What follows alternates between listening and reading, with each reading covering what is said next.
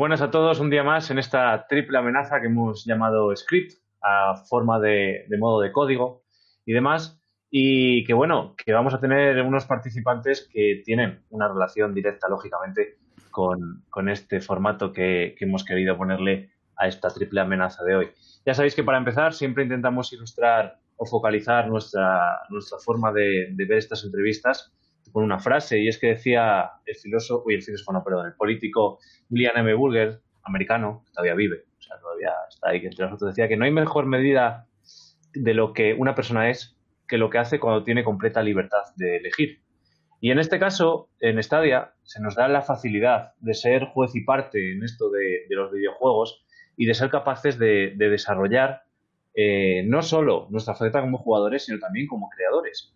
Había aquí una, discoteca en Zamora que decía que no somos, somos o sea, que somos, no somos espectadores, sino somos parte, somos protagonistas, ¿no? También un poco de eso. Y un poco en esa forma es lo que hoy traemos aquí. Nos contarán sus vivencias, pero sobre todo como son también parte del desarrollo. Así que si queréis vamos a daros paso por aquí. Vamos a empezar por el que tengo aquí primero en la pantalla que es Unai. Buenas, buenas tardes. Hola, hola. Hola, te escuchamos. ¿Qué tal? Buenas tardes. Buenas. Ya nos funciona la cam que nos ha dado guerra. Ha costado, pero todo, todo correcto.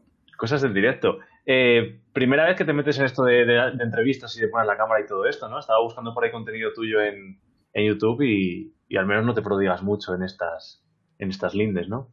No, la verdad que, no. Mi primera vez aquí. Te has dejado liar, así que, que, muchas gracias. Y acompañándonos junto contigo está hoy también Ethan, también lo tenemos por ahí. Buenas. Buenas. Que, bueno, en este caso sí que sí que tenemos una cara más conocida, ¿no? De, prodigarse un poco, ¿no? Al menos en, en tus streamings y, también en, la faceta de comunicación e información con Podcastadia. Así que, que, bueno, que no, eres una cara desconocida para todos los que nos están viendo, pero bueno, también muchas gracias por, por dejarte liar. Puedo serlo, puedo serlo. Pero bueno, nada, estaba contando con esta frase que, daba introducción, ¿no? Lo que decía, que la forma de saber que una persona, de lo que es una persona es dejar que actúe con total libertad. Y muchas veces ocurre que en, algunos juegos parece que estamos encosetados, ¿no? A lo que nos proponen los desarrolladores. Y sin embargo, una de las cosas por las que estáis hoy aquí, ¿no? Que es el desarrollo de, de cuestiones relativas a Kraita, ¿no? Somos parte, sois jugadores, pero sois jugadores que desarrolláis también los, los juegos y que nos dais la oportunidad a otros de, jugar. ¿Cómo, ¿Cómo, vivís esa parte de estar en los dos, digamos, en los dos lados de, juez y parte, ¿no? Jugadores y, creadores. Bueno, la verdad es que yo me siento más creador que, jugador. A mí, mis amigos me dicen que a mí no me gusta jugar, porque yo suelo, suelo dejar muchas veces los juegos a medias soy más de jugar juegos cortos y tal. Y lo he dicho, eh, yo cuando juego un juego no pienso en, ah, mira, qué chulo. Mm, pienso en, vale, ahora, ¿cómo lo haría yo en, en Unity, en un real, en un motor gráfico? Y por eso dicen que, no me gusta jugar, porque cuando juego no lo miro desde el punto de vista de, de un jugador convencional, sino lo miro más desde el punto de vista de, de un desarrollador. Y em, por eso, por eso Kraita eh, me está dando tan, tantas horas. En tu caso, Ethan. Yo, tanto como de creador, creador, creador, a ver, no me puedo considerar. Me gusta tener ideas y hacer cosillas dentro de mis capacidades. De hecho, Unai te puede decir, o sea, desde antes de publicar el juego de Pad, ¿no? El que ha sido ahora premiado en Kraita, eh, él ya me está ayudando con pequeñas cosillas que no sabía. Y yo creo que en todos los niveles Unai me está ayudando en algo, en algo, en algo, en algo, en algo. Entonces, eh, tanto como creador, no me creo. Creo que soy más jugador. O sea, todo lo contrario Unai, ¿no? Pero al jugar tanto también creo que tengo esa capacidad de ver dónde se pueden mejorar un poquillo las cosas dentro de lo que yo puedo hacer. Claro, muchas veces, bueno, ahí están las fases beta, ¿no? De los juegos en los que, o alfa, ahora mismo tenemos una alfa en, en Stadia, en los que se le da también participación a la comunidad para que den sus aportaciones. A mí me gustan mucho los juegos que te llevan por una historia y no te hacen pensar, digamos, en qué es lo siguiente que va a suceder, porque está ya predefinido, pero también me gustan los juegos en los que, en los que puedes interactuar con, ¿no? con el mundo y que tus decisiones cambian.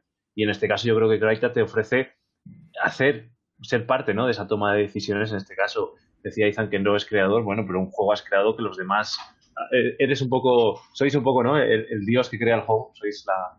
El, el, Game Master. El dedo todopoderoso, ¿no? Pero bueno, por lo que me comentabais, o me decía ahora Izan, eh, Unai te ha guiado en algunas cuestiones y no sé en vuestra vida profesional, o, o decir un poco, nos contéis también un poco eh, cómo llegáis a ello, o, qué es lo que os incita, o si sois totalmente amateur en esto, o ya tenéis un cierto desarrollo profesional en, la creación, en este caso, de, contenidos. yo, he tocado, en plan, de crear, crear como que es crear un juego, ¿no? Eh, no he tocado nunca nada pero sí que he estado con diferentes sandbox, pues esto de poner objetos aquí, montar uno encima de otro, yo que sé, empecé con el Garry's Mod, luego toqué algún, me acuerdo, un segundo que no me acuerdo del nombre, pero eso lo toqué muy poco porque me perdí y iba a hacerlo con amigos y al final todos se vinieron atrás, así que no lo toqué.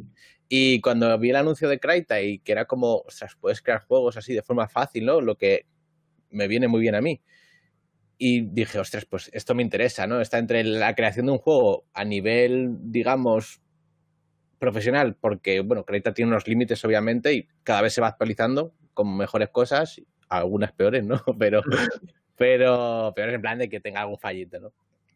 Eh, pero yo vengo más de hacer sandbox que de crear videojuegos, básicamente. Y cuando vi Creta era como, bueno, 1 de julio, llega ya, tengo que estar aquí. Y nada, llegué el 1 de julio, me puse a jugar a todos los juegos que había en Creta y luego me puse a hacer un, un juego de un template que tenían ellos, que era de recolectar un objeto, ¿no? Lo cambié por rayitos, le puse un rollo así a lo arcade, a lo Tron Legacy, ¿no? Y, ese fue mi, primer toque en Creita.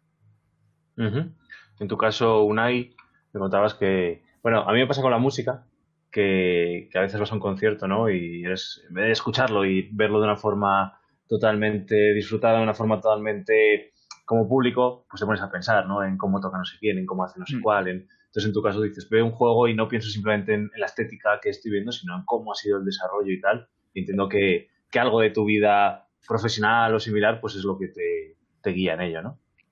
Claro, yo es que hace un año terminé una carrera orientada más en, no solo a videojuegos, sino a, a tema de 3D, animación, motores gráficos.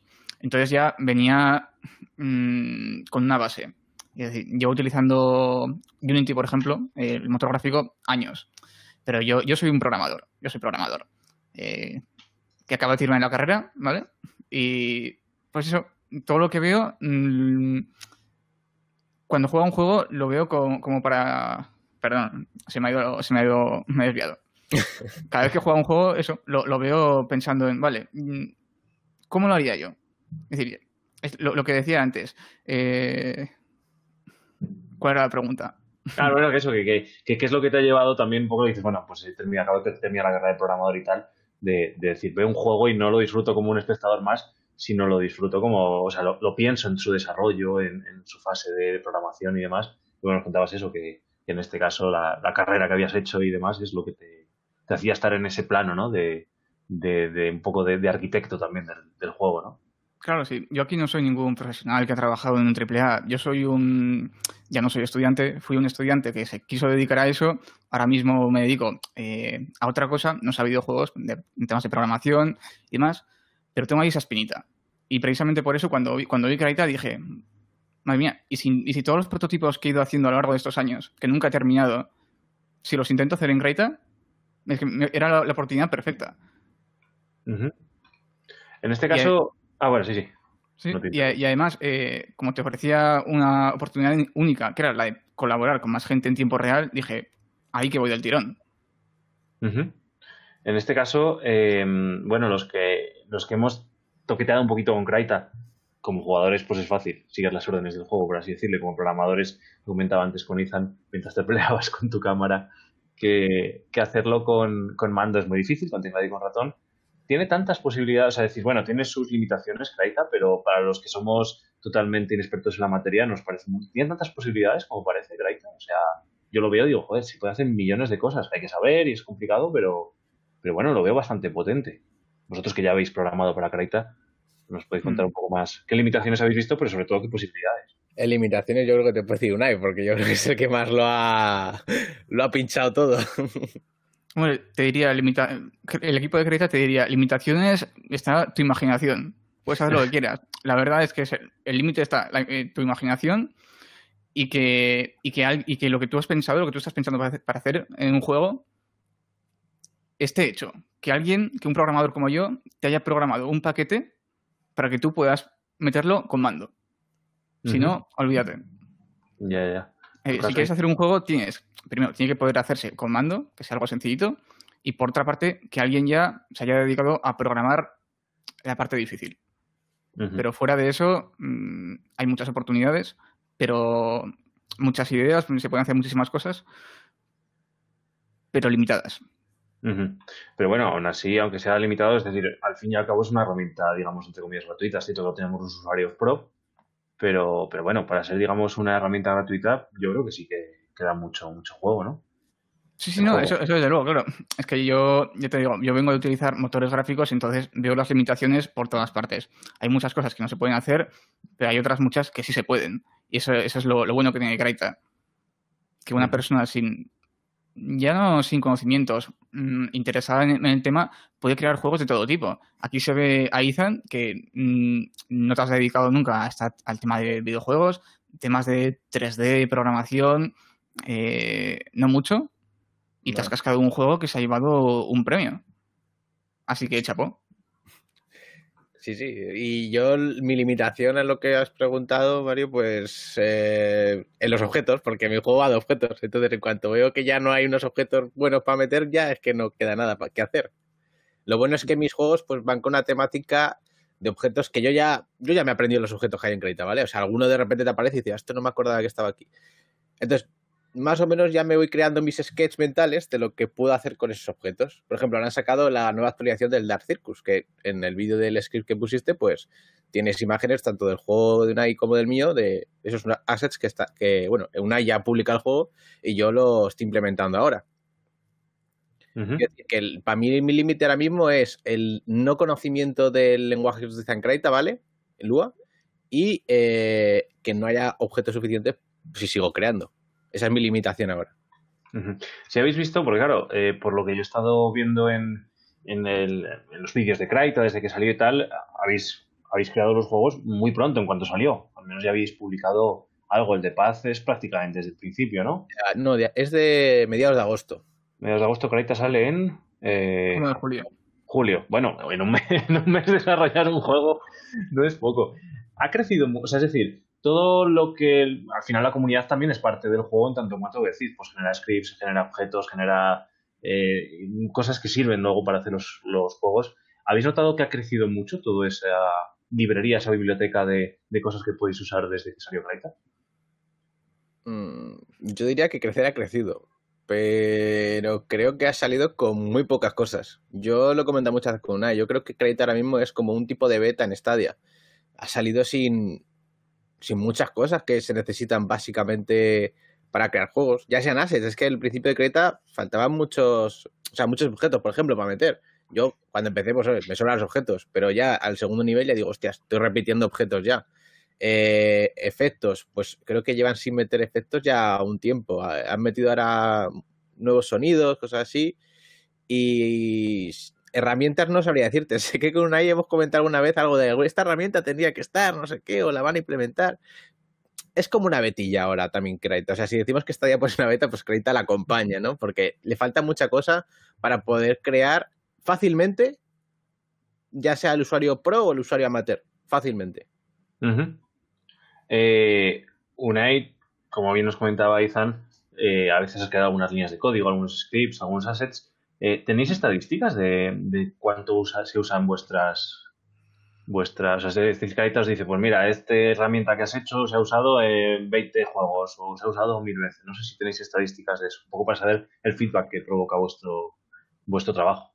A nivel de paquetes, la verdad es que no he hecho ningún paquete público, pero juraría que, no, no hay estadísticas. Las únicas analíticas que, te ofrece Kaita son las que tú mismo mm, programes. Mm, dentro de lo que Kraita te ofrece, pero cuando publicas un juego, desde la página web tienes una, se llama Companion Site, tienes una, lista de analíticas, pues con la duración de las sesiones, cuánta gente ha jugado en las últimas horas, días, semanas, eh, cuántos jugadores han estado, el pico de jugadores y poco más.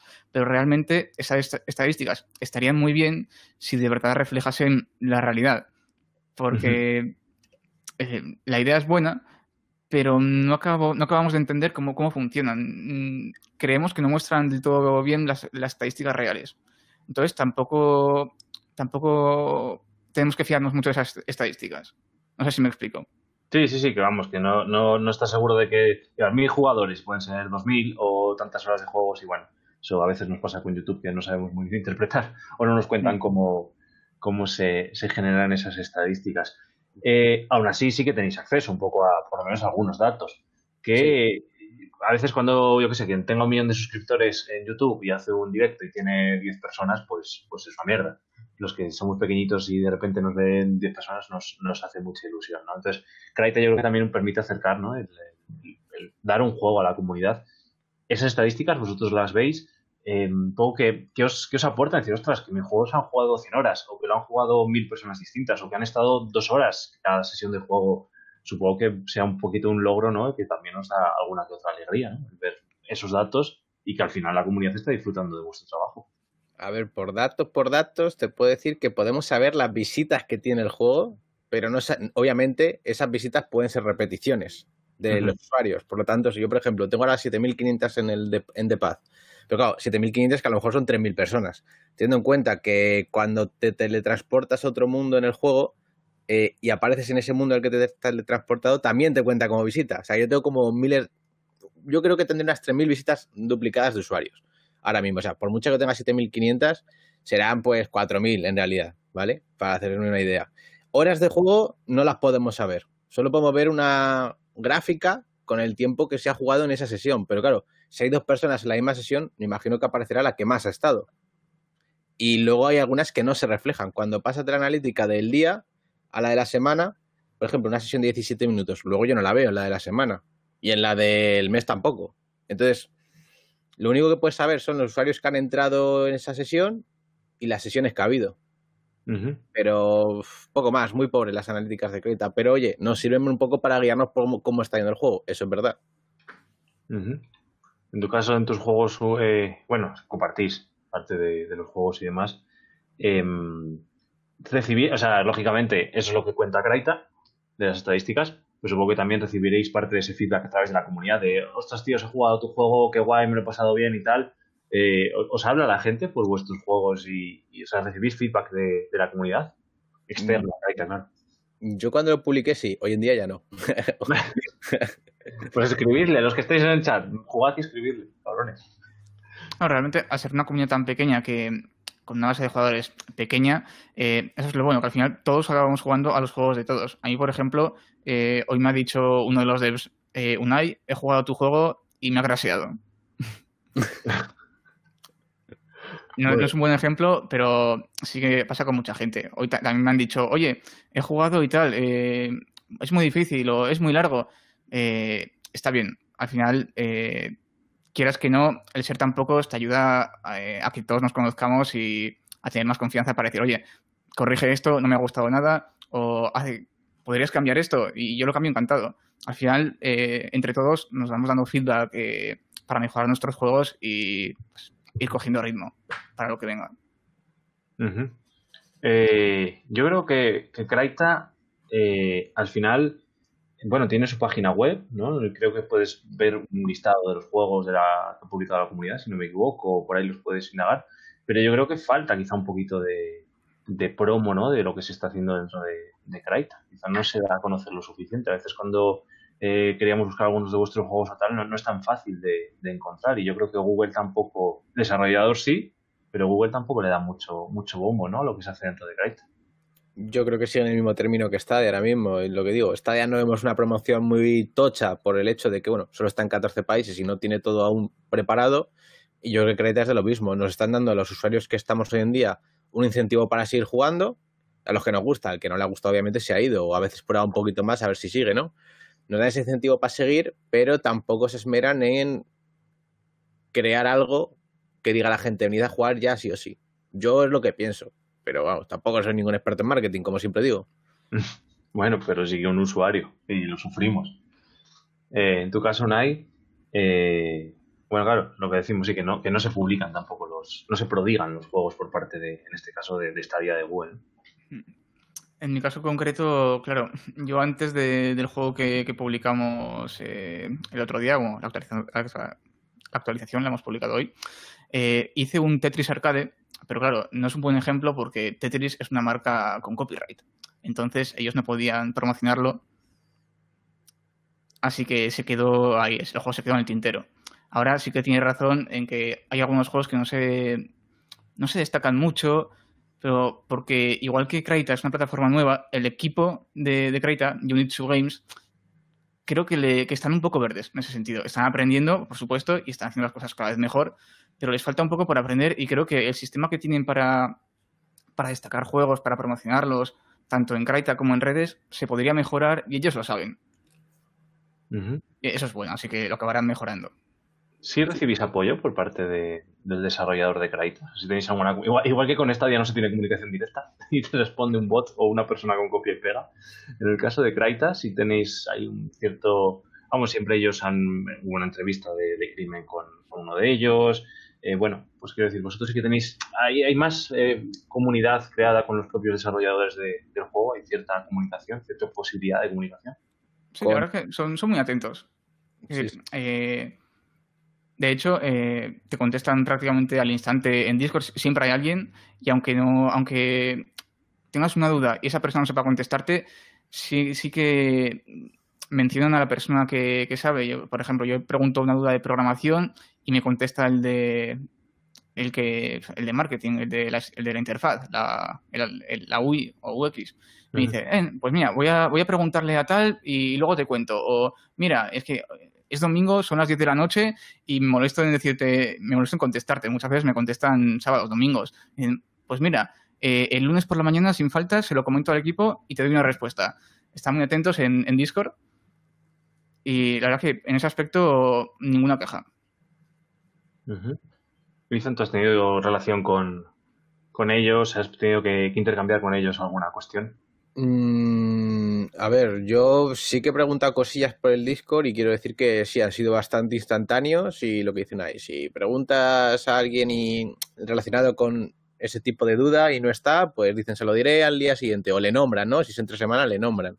O si está en la oficina y me digo, oye, que te han dicho no sé qué, ¿sabes? Contestan por aquí. O sea, son, suelen ser cuatro personas, cinco las que siempre están en el Discord contestando y, la verdad que lo hacen bastante bien, no, no puedo poner queja. Luego ya no sé si en los foros se contesta tanto o no, pero en el Discord está muy atento. Y las redes sociales, yo por ejemplo cuando les hablé por privado en Twitter, eh, me contestaron un domingo, o sea, un sábado por la noche y un domingo. Y digo yo, hostias, eh, yo me esperaba la contestación el lunes, de hecho, no, no el mismo día. Entonces, que, que la verdad que en lo que es comunicación con la comunidad, como es pequeñita ahora mismo, pues la verdad que lo están haciendo bastante bien. Esperemos que si crece sigan igual. Sí, bueno, supongo que sí. Eh, y bueno, queramos que no, pues ahí está el tema de, incentivos, ¿no? que también es muy importante. De Timoscraita hemos comentado que todavía le falta que, hagan más promoción, que cuenten los juegos, pero al menos está el tema de los premios y tal, que bueno, aquí lógicamente sois protagonistas en, en alguna cuestión al respecto. Pero bueno, creo que es una buena forma ¿no? de incentivar a la comunidad, saber que tu trabajo que has hecho por, por devoción, digámoslo así, pero que lo puedes seguir alimentando y que eso tiene una, una repercusión. En tu caso, Izan, que te ha tocado recibir una compensación de esas, ¿no? Al menos más moral. Y quiero decir que, o sea, en parte creía, bueno, voy a ganar, pero me acuerdo en agosto, o sea, bueno, sí, hablando con una, digo, es que tengo tantas visitas, no sé si os si lo van a premiar, está este juego, tal. Llega los premios de agosto y ganaron los mismos de julio. Y me quedé como chafado, yo creo que todos nos quedamos chafados, era en plan, hemos creado juegos en agosto y ganan los de julio.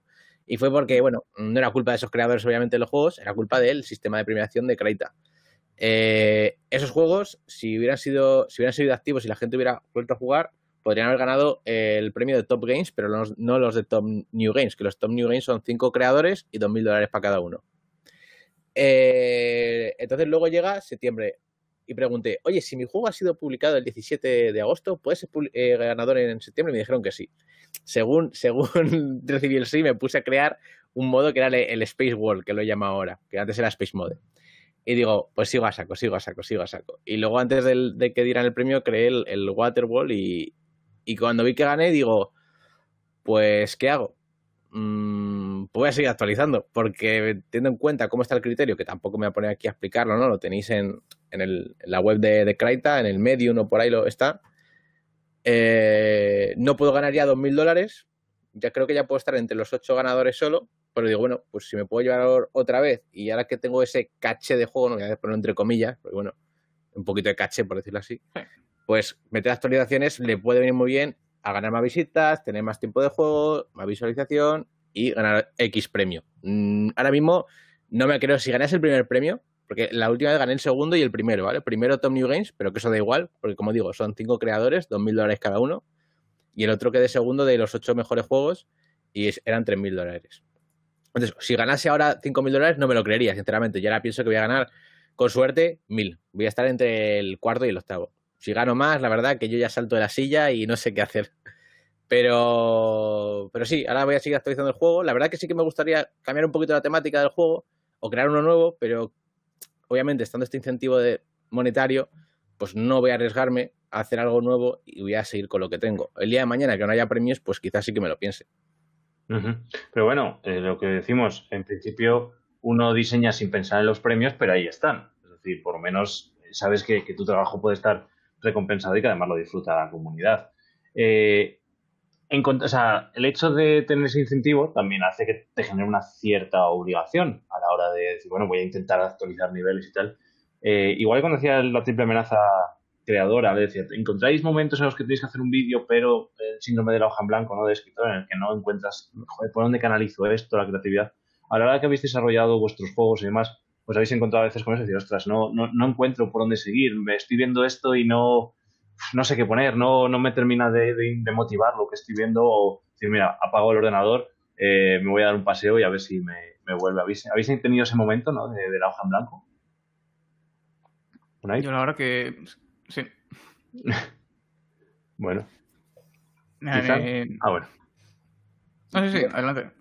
No, yo, a ver, es que yo me hago los juegos y, o sea, tengo un trello, ¿vale? Con un poquito de ideas, pero relacionado genéricamente con el mundo, ¿no? Tengo uno que quiero hacer que es un modo sin gravedad, un modo oscuro, un modo no sé qué, eh, tenía el del agua, y, pero claro, cuando me pongo a crear ese mundo, voy por nivel, nivel a nivel sin una idea. Cuando tengo una idea, le hago un nivel. Lo acabo, paso al siguiente, ¿qué hago?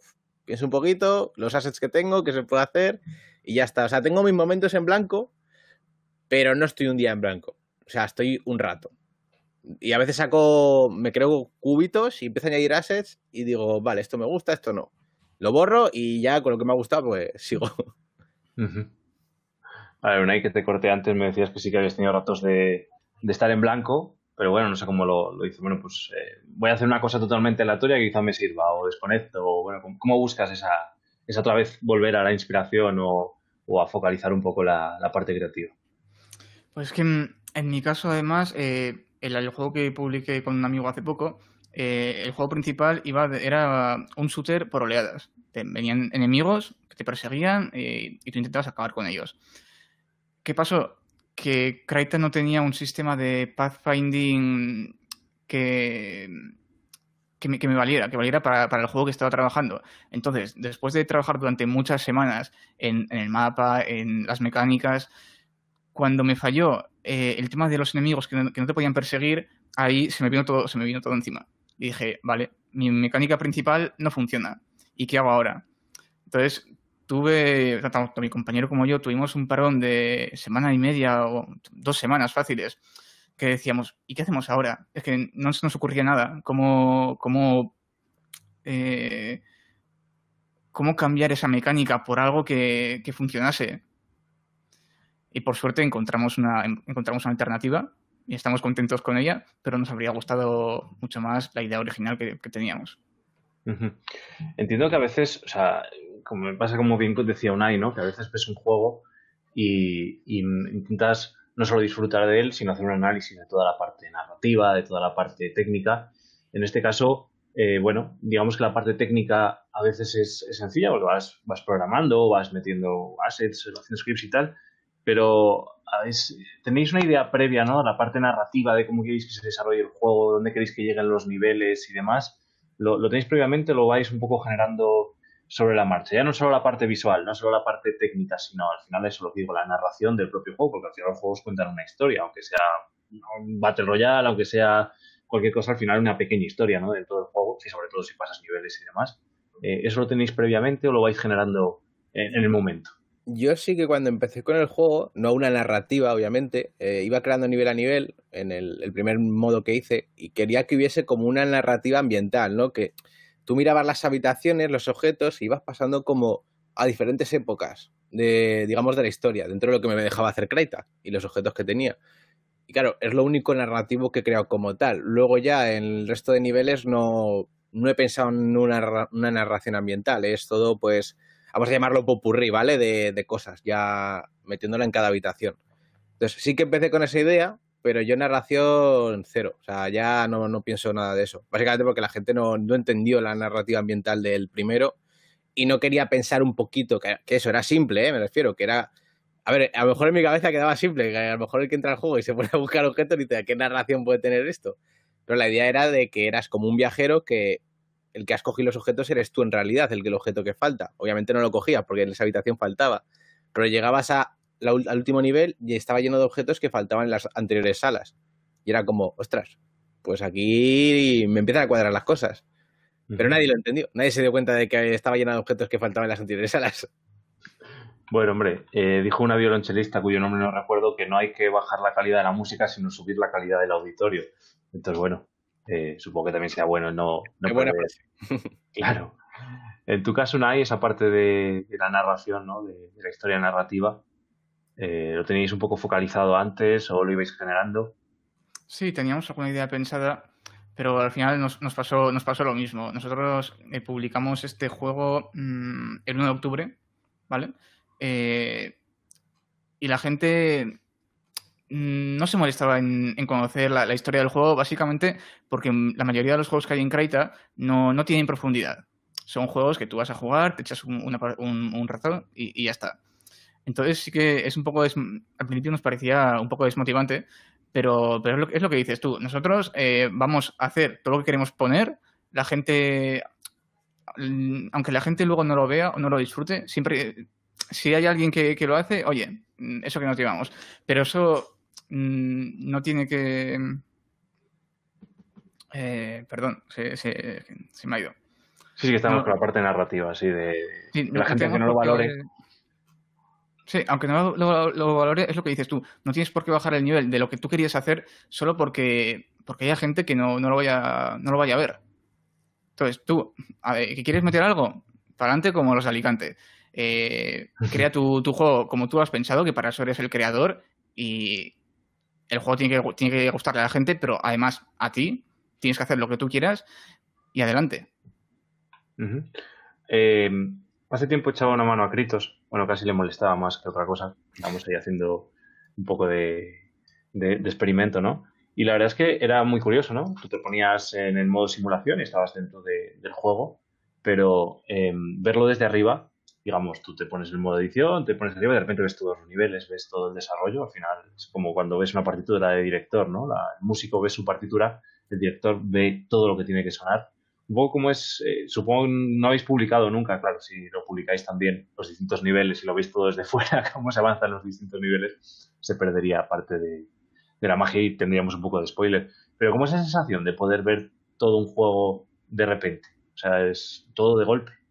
Un poco supongo que es, impacte un poco, lo estás desarrollando y demás, pero en un momento dado haces una perspectiva lejana de todo eso y dices, ostras, que estoy viendo todo de, de una sola vez, lo que digo, es que os sois el dedo, ¿no? Del dedo de Dios del, del, juego. Pero bueno, la sensación tiene que ser un poco curiosa, ¿no? Pues ver todo un juego. Si te cuento, la, cuando vi el primer nivel que hice desde el aire, digo, pedazo de mierda, queda aquí. O sea, como era la primera vez que tocaba el creador y lo tenía todo desordenado, lo movía a tomar por saco del mundo las cosas, digo, y luego me di cuenta de, digo, ¿para qué coño he hecho esto así de lejos? Aquí un montón, una pieza gigante como un edificio que son niveles uno encima de otro que bueno, que estaba bien uno encima de otro, que, que da, ¿no? Nadie lo ve desde dentro. Pero era como, pedazo de mierda hay aquí. Luego los otros niveles los veo y ya me dan igual. o sea, para mí, cuando veo mi juego desde el aire, lo veo muy feo. y desde dentro bien, ¿no? Desde dentro, wow, tengo muchas ganas de, de publicar ya el, el, el, Halloween, porque, no sé, me, creo que es el que mejor ambientalmente me está quedando. Y antes que he dicho que había dejado un poco la narrativa ambiental. A ver, sigue estando, lo que pasa es que no hay una idea, ¿sabes? De historia. Pero ahora un poquito, pues, con los soniditos que hay y demás, bueno, yo tengo ganas, tengo ganas de ponerlo. Unai, ¿cómo se siente uno siendo, siendo el dios del juego? si te contara de cosas que hemos puesto por fuera, ya no para la gente, sino para nosotros, bromas, mensajes, de todo, te echarías unas risas. le, hemos sido engañado, ¿no? De, de, de PUBG de la actualización. Eso es. Eh, de todas esas pequeñas, ¿cómo se llama? Los easter eggs, ¿no? Se decía en hmm. esto.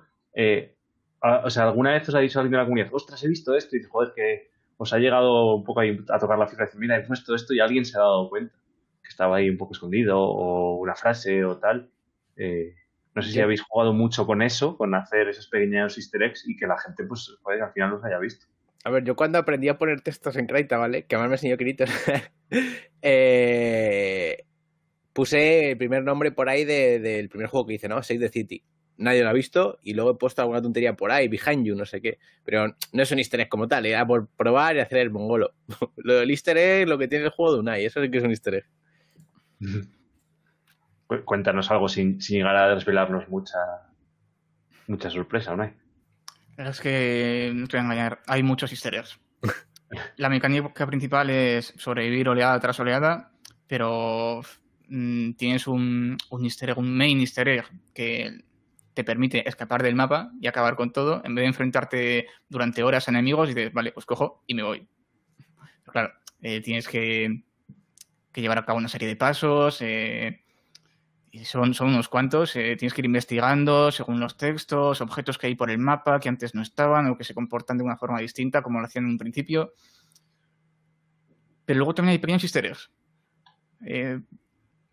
voy a poner un ejemplo porque esto, eh, a que entras en el juego te das cuenta, y es, eh, hay una serie de pianos colocados eh, por todo el mapa y puedes interactuar con todos, ¿vale? Cuando pulsas sobre, sobre haces clic en, la tecla de interactuar sobre un piano, suena un pum, que tú dices, vale, está gracioso, pero ¿qué pasa? Que, que en realidad esos pianos luego sirven para algo.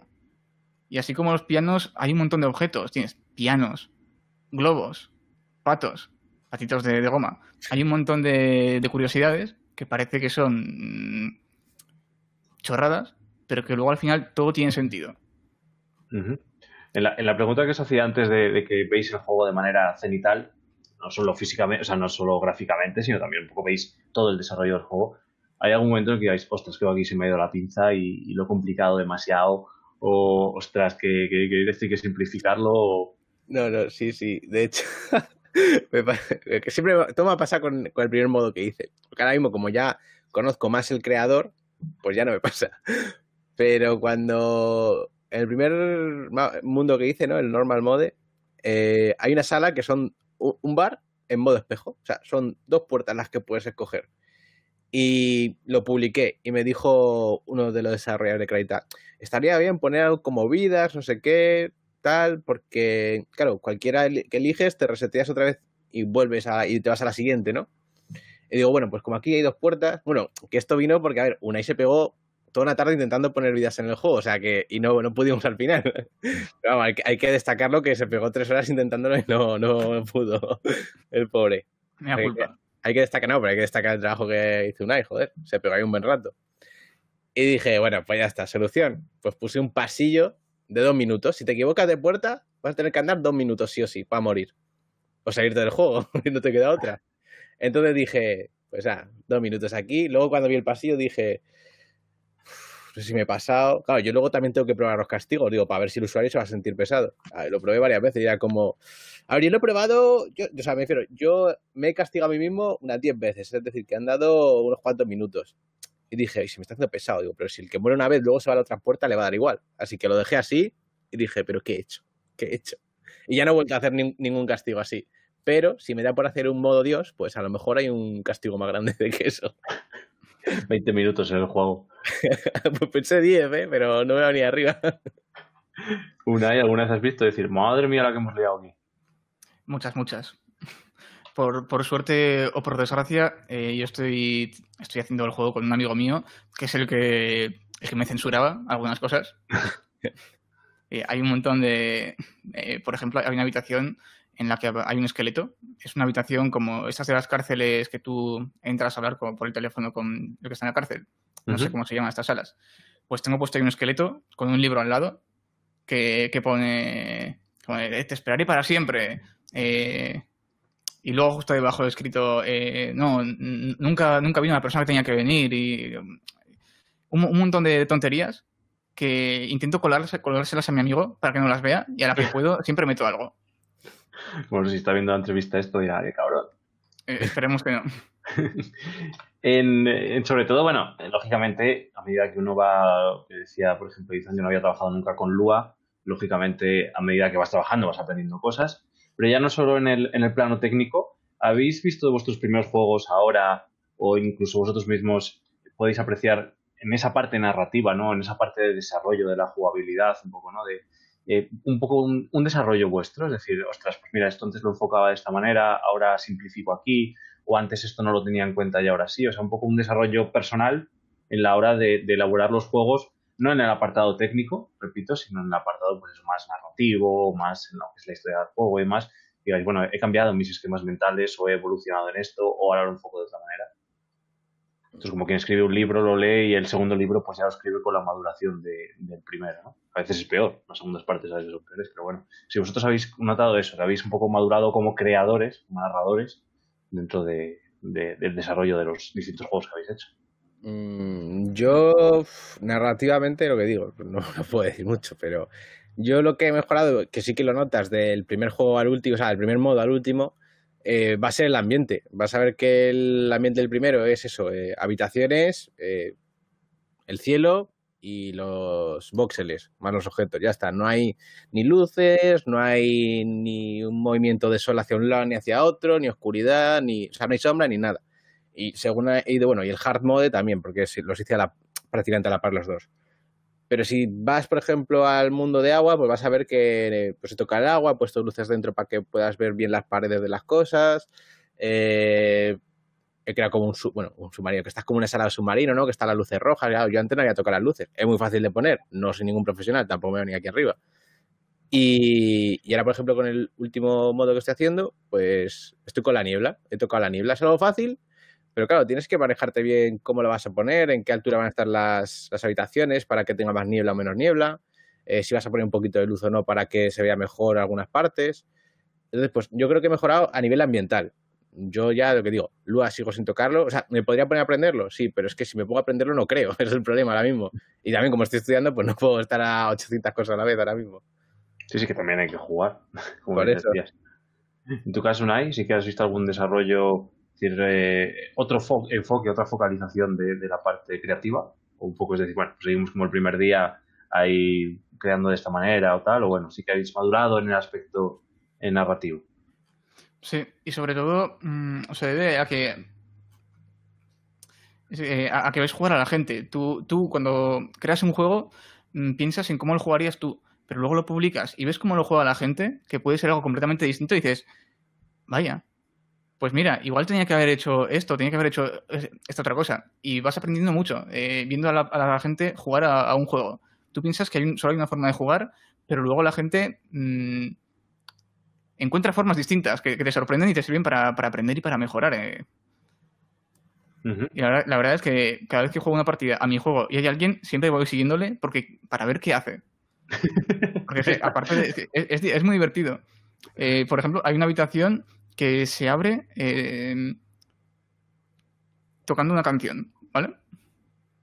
Es, es la, la, habitación de los pianos, no quería decirlo, pero bueno, ya lo he dicho. ya he dicho. Tocas los pianos, tres pianos, y abres una, se abre una habitación. Cuando tú vas a la puerta de esa habitación, si no has tocado los tres pianos, te pone, eh, hace falta una canción para abrir esta puerta. ¿Y qué, ¿Y qué hacía la gente? Cogía, leía el mensaje y se ponía a bailar, a hacer gestos que en, con los personajes de Kraita. Me, me, ¿eh? la, la, primera me pasó. Y, y, yo veo eso y dije, madre mía, eh, es que me, me, encanta, me encanta. Yo claro, como lo he hecho, sé lo que hay que hacer y digo, vale, pues voy directamente eh, a, tocar los pianos. Pero ver cómo la gente eh, intentaba, intentaba pensar, eh, ¿cómo abro esta puerta? ¿Cómo abro? Y llegaba a la conclusión de que hay que bailar, no tiene precio. en algún momento dado te frustra decir, pero no, o sea, claro, lo que dices tú, veo a la gente y la sigo, ¿no? Y de repente ves como que hay algo muy evidente y no y frustra decir, pero, dale a ese botón que es que está ahí puesto en grande en, el medio. Constantemente, constantemente. De hecho, nos pasó con los propios desarrolladores un, día que estuvieron jugando todos los juegos que se publicaron durante, durante esa semana o, durante...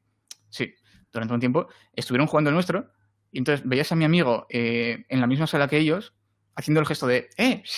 aquí, aquí, venid, venid. Y ellos no iban, se iban a, se iban a, otra, parte. Decía, venid, venid. Y cuando le seguían, apuntaba a, a un armario, aquí, aquí, y disparaba aquí. ¿Y qué hacían ellos? Darse media vuelta. No veían un interrogante bien grande en la puerta de un armario. Y estuvo durante un buen rato intentando que, lo abrieran y no lo abrían. Es, eh, eh, frustrante, pero divertido al mismo tiempo. Madre mía. Eso no sabía yo, ¿eh? Lo de que no, habían abierto el armario del interrogante. Sí, lo tuvo que abrir él, porque no, había manera. el modo Dios, ¿no? bueno, eh, ellos, ellos, los que estaban jugando, ¿sabían que vosotros erais los creadores o no lo sabían? Porque jugar, qué listo este jugador que ha entrado, que no lo visto y no lo hemos visto. Pues te diría que sí, pero mm, no puedo asegurártelo. ya no lo sabe, después de lo del otro día ya no lo sabe. Bueno, quiero creer que no. Puede ser una troleada muy grande. A modo de streamer, ver cómo el resto de jugadores se vuelven loquísimos, ¿no? pero bueno, yendo un poquito más a. Hemos, hemos centrado esta primera parte de, la conversación en, en Kraita. Yendo un poco más a, lo que es eh, Stadia, em, ¿creéis que, bueno, Carita es un juego que está en Stadia, es un, juego de juegos que está en Stadia, em, ¿creéis que han aceptado la plataforma? ¿Se podría abrir a más? Eh, ¿Cómo creéis que es la simbiosis entre Kraita y, la plataforma de Stadia? Mm, yo diría que perfecta. Básicamente porque estás jugando, o sea, ya sé que Kraita iba a ser ya en la nube como tal y que Stadia les ha venido pues perfecto. Más que nada, pues porque ya le dan el servicio donde poder hacer, o sea, la gente pueda tener el juego. Y. Joder, me acaba de sonar un mensaje aquí en el ordenador y me ha dejado loco un momento. eh, ya me he perdido. Acaba de sonar el mensaje y me ha aturdido. Ah, bueno, dije, a ver si un mensaje de, Google, sería una novedad. No, no. Eh, bueno, que es una simbiosis perfecta, ¿no? Porque Greta quería estar en la nube ya, le llegó Google, o fueron ellos, no lo sé, y más el dinero que podría Google por ser exclusivo, pues les ha venido muy bien. Y teniendo en cuenta que vamos a imaginar que Creta no estaba pensado para que fuera la nube, ¿no? El tener un creador de juegos en tu ordenador, pues obviamente sigues necesitando un ordenador potente. Lo normal es que tengas uno potente, ¿no? Para procesar las cosas, eh, renderizar lo que sea. Hacer esto en la nube, pues me parece que es perfecto. Uh ¿Una Sí, yo es que creo que, que Stadia en sí es, eh, perdón, que Kraita es el juego que mejor representa Stadia porque ambos eh, tienen mucho potencial, igualmente ambos tienen mucho que, mejorar y pueden hacerlo a la vez. Conforme saquen nuevas funciones de, en Stadia, pues pueden salir a la vez en Kraita. Se vio, por ejemplo, con el State, State Share Beta Link, como lo llaman ellos, que es una especie de State, Share que te permite con un solo clic entrar directamente en la partida de alguien. Lo metieron en Stadia y al poco tiempo, pum, ahí estaba en Kraita. Y pasará lo mismo con el crowdplay, con el crowd choice. Y está bien. Eh, a fin de cuentas, eh, lo que Stadia necesita es juegos que implementen las funciones exclusivas de, Stadia. Así que si el hecho de, que, de estar en una fase no beta, pero con tanto margen de mejora, eh, tanto para Kraita como para Stadia, se pueden complementar unos a otros y está, genial. ¿Veis algún en el mercado algún producto similar a Kraita, es decir, que permita eh, cosas, no solo jugar, sino algo más que pueda estar en Stadia o que le venga bien a Stadia, igual que decimos Kraita, Stadia es una simbiosis casi perfecta que se complementan y se generan valor añadido a, la, una con otra. ¿Veis algo más por ahí en el mercado que digáis, joder, esto si estuviera en, en Stadia eh, sería un plus para las dos partes? Mm, aquí creo que nadie tiene mejor palabra que yo ahora mismo. Hombre, yo es que sí que me acuerdo, antes de salir Kraita probé Core, que era un, no un juego, una plataforma muy parecida a Kraita, eh, y lo probé y dije, esto, esto podría, podría venir genial para, eh, para Stadia. Pero realmente, mm, creo que Kraita es, la, es, la, mejor plataforma en ese sentido, como si comparamos a Roblox con, con Kraita, con Core o Sandbox, que también ha salido, salió hace poco. Creo que Kraita es la que mejor le conviene a Stadia. Así que en ese género de no videojuegos, videojuego plataforma, eh, creo que Stadia es la mejor y, me y prefiero que no salgan más de ese tipo en Stadia. Ahora, respecto a otros juegos, eh, adelante, que vengan juegos de estrategia, juegos de realidad virtual, todo lo que quieras pero en la parte de, en estos juegos tipo Roblox, Kraita, yo lo dejaría tal cual está. No creo que sea necesario meter más juegos de ese tipo. Y si lo hacen, pues que, que, se, que, no, que no rivalicen mucho, sino que cada uno tenga su, su público distinto, para que no se, se pisen entre ellos. Yo creo que sí que los usuarios em, no creo, o sea, creo que el usuario jugador, que somos usuario jugador de, de, de Stadia, no visitamos demasiado Kraita. Porque Kraita al final es, desde la perspectiva de jugador, es un juego de juegos, pero que está en constante crecimiento, en constante cambio y que aporta muchísimas cosas. Juegos de disparos, juegos de, de shooter, juegos de no sé qué. Yo creo que, que, no, como jugador, yo por ejemplo, no visito demasiado Kraita para ver qué es lo que, lo que me aporta. No sé si vosotros creéis que puede ir por ahí también un poco la, la cuestión, ¿no? De que al final el que paga el Pro y tiene Kraita no, entra a ver qué hay en Kraita, como a modo de, zapping dentro del propio juego. Aquí yo diría que incluso Stadia tiene mucho la culpa de esto, porque al ser un juego que a lo mejor no te interesa, eh, teniendo en cuenta cómo se organiza el sistema de juegos en Stadia, nunca vas a ver Kraita si no lo juegas. Es decir, se va a ir quedando atrás. Hay juegos hoy en día que yo cuando bajo digo, coño, sí, este juego es que ya ni me acordaba de que estaba aquí. Porque se quedan atrás. Entonces, ahí creo que tienen parte culpa Stadia por el sistema en el que se administran los juegos, ¿no? Porque tú a lo mejor te vas a una opción de juegos actualizados y sale Destiny, sale Kraita y dices, hostia, Kraita, hace mucho que no entro, voy a entrar, ¿no? Aquí yo creo que también tiene un poquito culpa la interfaz de Google. Porque, a ver, es verdad que Kraita, yo, Kraita sinceramente está todo el día en las redes sociales haciendo cosas, poniendo cosas. Eh, llevan un sistema de streaming de tutoriales, bueno, tutoriales en directo haciendo juegos y tutoriales en vídeo de un tío que, bueno, hace tutoriales de cositas cortas, ¿no? Para que tú lo entiendas.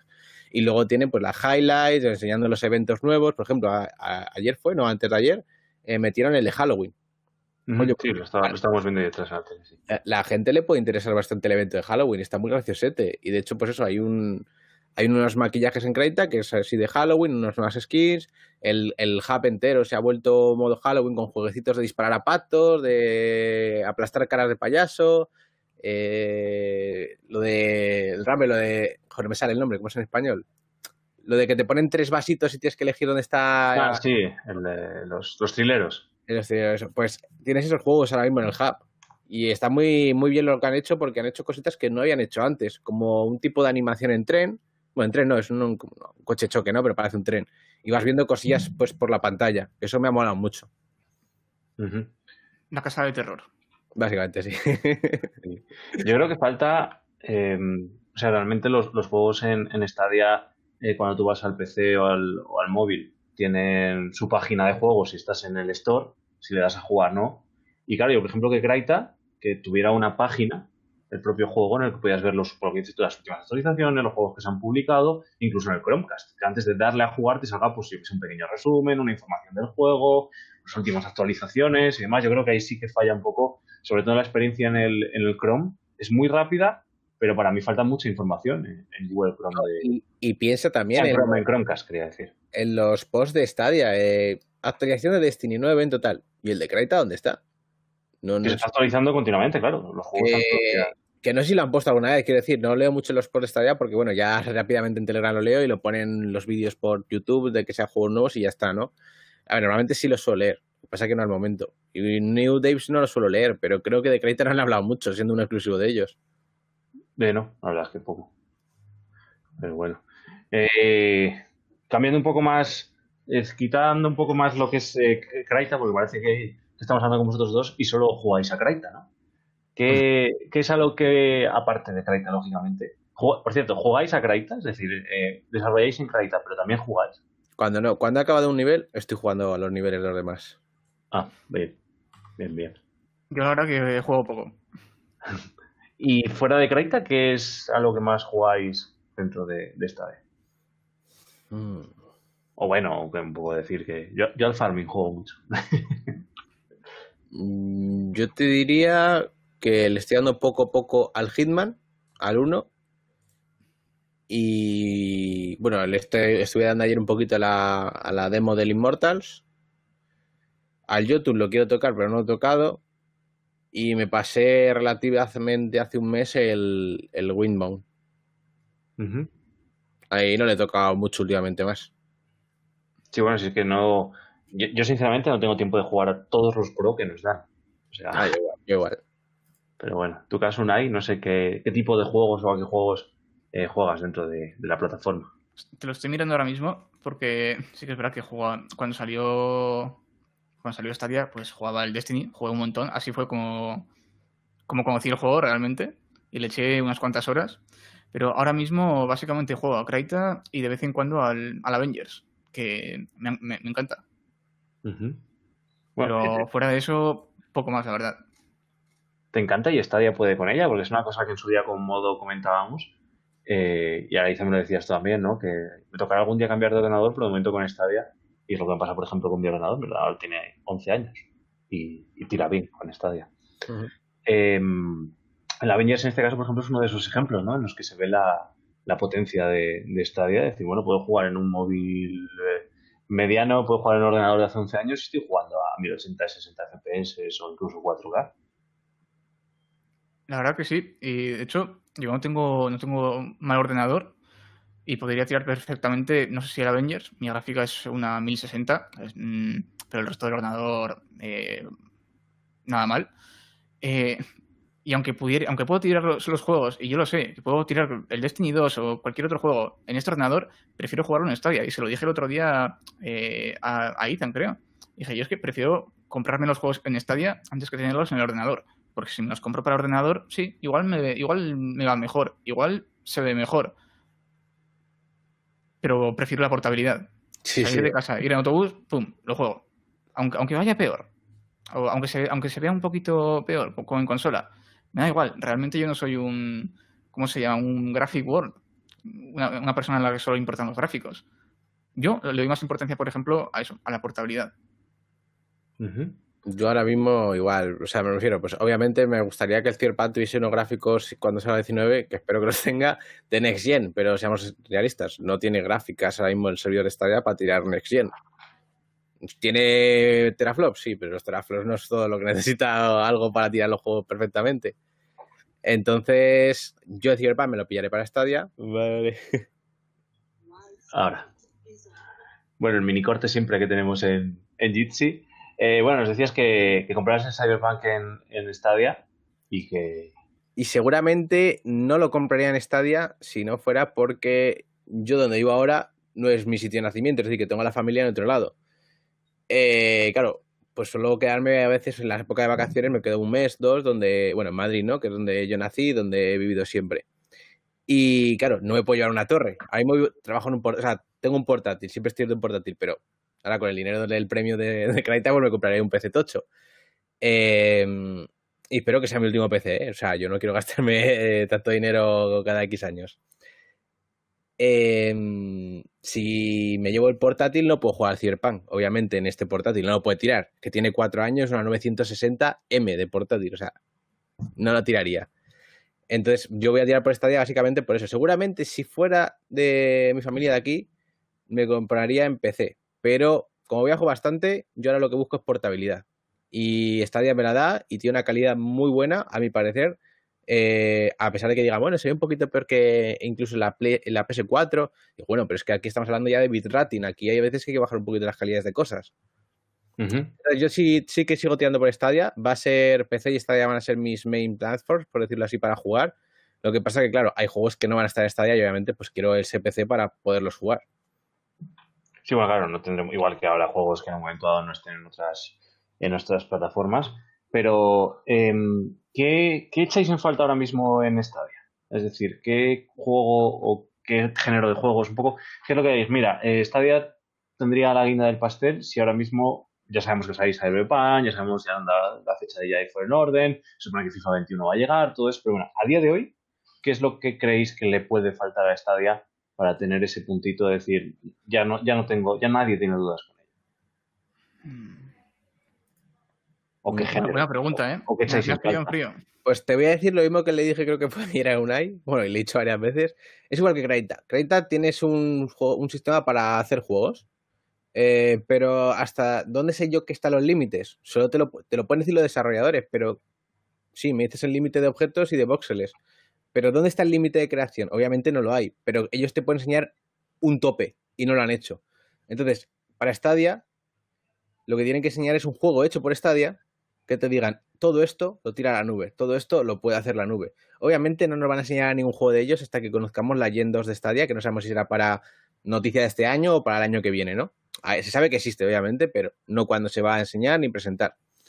Eh, no vamos a ver nada potente, ni nada que busquemos, porque, bueno, si podemos hablar de triples A, pero los triples A presentados son los presentados. Ubisoft, ¿qué queda? El, el 6 de, el 21 de febrero, por ahí, el Far Cry 6, pero claro, el año que viene. Pero sigue siendo algo de- que está ahí, ¿no? Que va a estar en todos lados. Necesitamos algo que tire esa potencia a la nube, que nos enseñe qué no puede hacer una consola, incluso qué no puede hacer un PC, a no ser que tengas una multi-GPU, eh, que sí puede hacer un servidor eh, de gaming.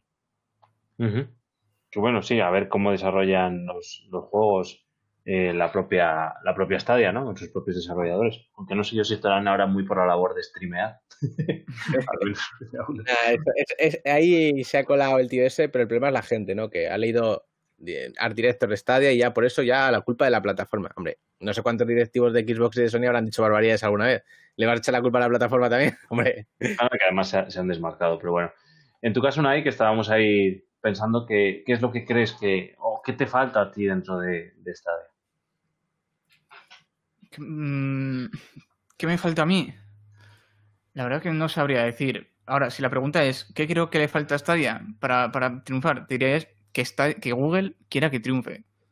Se, se lo dije el otro día Ethan. Yo creo que ahora mismo Google no quiere que Stadia triunfe. Ya puede ser porque, por lo que pasó ayer, que los servidores están llenos, que no tienen suficiente infraestructura. Pero realmente, por mucho que yo quiera que metan algo, si Google no quiere que Stadia eh, triunfe ahora mismo, no podemos hacer nada. No sé, es, lo que creo. Creo que es la propia Google la que se está limitando a la hora de, llegar a más gente. Ujú. sí, eso estoy completamente cierto. O sea, estoy, me refiero que estoy de acuerdo con, con Unai, que es que es algo normal. Eh, no quieras vender una plataforma masivamente si estás en 14 países de forma limitada, como se vio después de lo de la demo de ayer, y, sin todas las cosas que puede tener la plataforma. Yo creo que cuando saquen más países, nos saquen funciones, incluso veamos algún primer juego exclusivo, pero exclusivo hecho por Stadia Games Entertainment, no con otra first party. Eh, creo que empezaremos a ver ya algo más masivo, más buscado usuario. Ahora creo que van al popurrí, ¿no? De Stadia está aquí, mirad cómo funciona, no te interesa, en el futuro ya verás lo que tenemos. Sí, sí, yo creo que está un poco picoteando también con los propios usuarios, ¿no? De ver lo que... Y espero que aunque no nos haga mucho caso a la comunidad, por lo menos sí que estén recibiendo todas las estadísticas, por así decirlo, de la, de la comunidad. Espero que vean a lo que se está jugando, lo que no está jugando, a todo ese tipo de cosas. Bueno, Google es experta en tratamiento de datos, de analíticas, ¿no? Eso sí, yo creo que, que lo tendrán en cuenta. Pero bueno, también es cierto que la competencia ayuda mucho. Es cierto que hasta ahora no había una competencia. Sigue sin haberla. O sea, hay anuncios de competencia, pero no hay una competencia real de Stadia. Pero sí que se avecina, ¿no? Como veis, el modelo de, de Luna, en este caso, quizá pueda ser lo más parejo a, a lo que pueda ser Stadia respecto al, al segmento de mercado que se enfoca, no a la forma de enfocar ese mercado, sino al segmento de- del cloud gaming, ¿no? ¿Cómo, cómo veis un poco la, la situación de Luna y cómo creéis que puede, que puede afectar a Stadia, incluso para bien, en el aspecto de la competencia. Al menos, por lo menos, Luna está comunicando y parece que Stadia se ha puesto las pilas a comunicar. A veces no de la mejor manera, pero bueno. A mí me gusta y no me gusta. Me gusta porque, bueno, sigue siendo cloud gaming, por lo tanto, encantado que llegue. Quiero jugarlo ya. Seguramente cuando llegue a España reservaré el mando y demás. Y no me gusta porque si vamos a vivir lo mismo que nos toca vivir con servicios como Prime Video, Netflix, HBO. Eh, la serie que se va, la serie que ya no puedes ver y que quizás la estás viendo y la mm, te quedas a medias. Entonces van a ser lo mismo. En este catálogo de juegos vas a tener 100, muy bien. Obviamente de salida no vas a perder ninguno, pero pongamos que a los 6 meses, 7 meses ya se va un juego. Que puedes estar jugándolo tú o no, pero seguramente hay alguien que lo esté jugando y se pire. Ahora, eso sí, tú lo has jugado, lo has terminado. Mm, pasan dos años, oye, quiero jugar este juego. Ahí va, ya no está en el catálogo. vaya, está pagando 7 dólares al mes, entre comillas pagar, porque aún no sabe el precio que va a tener realmente, eh, para luego perder juegos, yo creo que de repente se empezará a ver las noticias de el sistema de Stadia es una M, no sé qué, ¿no? Y dirán, hostia, pues el sistema de Stadia a lo mejor es mucho mejor. Eh, reclamo un juego y me lo quedo para siempre mientras pague el Pro. Que no lo pago, el Pro, pues se queda ahí, pero no lo puedo jugar. Porque ahora mismo no puedo jugar a Stadia, no voy a jugar a ningún juego. Me apetece jugar al, a Kraita, ¿no? Imagina, imagínate que sigue siendo un Pro, aunque lo puedes comprar, pero no lo has comprado. Mm, dejas el Pro, vuelves a los dos años y dices, me apetece jugar a Kraita. Pagas el Pro y lo vuelves a tener ese mes. Ese sistema me gusta mucho más que, el modelo Netflix, ¿no? Por decirlo así. Sí, bueno, lo que está claro es que, eh, independientemente de la parte de suscripción, lo que sí que tiene Stadia respecto a las otras plataformas, a valor residencial, es que tú puedes comprarte el juego. Y es tuyo, pagues o no pagues el Pro, juegues hoy, juegues mañana, es decir, el juego es tuyo. Que el miedo que tenía alguna gente es que si mañana quitan ese juego para todo el mundo, bueno, en las propias políticas de, usuario en los términos y condiciones dicen que si un juego tiene cambios sustanciales, pues te devuelven la pasta. Vale, al menos lo, recuperas. Pero claro, sí, lo que dices tú, en este caso Luna sería un poco el Netflix, que mientras esté lo tienes, y lo reclamo lo tienes, pues si mañana desaparece y lo quieres obtener, no lo vas a poder obtener. En Stadia lo he comprado, desaparece el catálogo de Stadia por la razón que sea así, pero bueno, la licencia que has comprado sigue siendo tuya y en el caso de que desaparezca te lo devuelven. Pero bueno, en este caso, una yo no sé cómo ves un poco el modelo de Luna, cómo lo, ves en torno a cómo construir el mercado. Lo que está claro es que es un mercado que se está construyendo. O sea, también es cierto que, no existía hasta ahora esto, o al menos no de esta forma. Pero bueno, ¿cómo lo percibes tú, no? Toda esta competencia. Yo estoy de acuerdo en que, bueno, yo personalmente prefiero el modelo de negocio mm, de Stadia antes que el de Luna, por eso, por poder comprar los juegos, eh, de hecho, creo que esto ya lo, hablamos en el Stadia Agora de hace un par de semanas o tres. sí, sí, sí. Mm. Pero yo prefiero quedarme con lo bueno. Y es que creo que Luna va a ser más competencia para Stadia de lo que va a ser, de lo que va a ser o está siendo Xcloud. ¿Por qué? Porque Luna, si no me equivoco, eh, va a bueno, los juegos eh, los juegos que, que, corren en Luna son Windows, ¿no? sí, es un dicho. Eso han dicho que pueden desarrollar mm. bajo Windows. Además, no sé si era de 32 bits, además. O sea, x86, no x64, no me doy cuenta ahora mismo. Pero me sonaba algo así. Vamos, que se podían. Que quien desarrollara un juego bajo Windows lo podía correr en Luna. Ah, vale, vale. claro, eh, pensaba que cualquier juego que ahora mismo esté, esté en Steam, en, en en lo que sea, como que es GeForce Now, pensaba que, que podía estar en Luna. Pero si lleva un desarrollo extra, entonces ahí igual cambio de opinión. Sí, claro, no, no es un GeForce Now. No han dicho que todo se pueda, pero bueno, que si un juego está construido sobre Windows, se puede, digamos, portear a Luna o funcionar bajo los mismos parámetros. Pero bueno, no, no son servidores Windows como podría ser el caso de GeForce Now. Al menos es lo que han dicho, o lo que yo he recibido de ellos, claro. Vale, Yo, tal y como lo he entendido es que haces el juego para Windows y lo subes a Steam y lo subes a Luna. Yo lo he entendido así. Eh, eso pensaba yo. Sí, sí, bueno, pero que quiere decir que no, que yo sepa, no, no todos los que haya ya para Windows los puedes, supongo que algún tipo de, de pequeña adaptación tienes que hacer, no, no lo sé. Pero bueno, mm. sería muy curioso que Amazon al final trabajara con, Azure y con, servidores Windows. Sería muy curioso. Sería ahí un golpe encima de la mesa, no sé por parte de quién, muy bien, pero bueno. Porque claro, lo que está claro es que los juegos de Xcloud no se supone que no funcionan bajo Windows, sino funcionan bajo Xbox, ¿no? Es que mm. aquí hay un tema de. Es que yo tampoco lo sé. Si, si, la Xbox es Windows, es una versión modificada de Windows porque no deja de ser un ordenador. La Xbox One X dicen que sí, que es un ordenador que tiene con Windows, no me equivoco. Pero la Xbox One. sí, la One S, las series S decían, de hecho, decían que, que Xbox, o sea, que Xcloud iba a correr con series S. No con series X, no lo mm. sé. Es que no, no, está muy claro. ¿no? La verdad es que no son muy transparentes en, todo esto.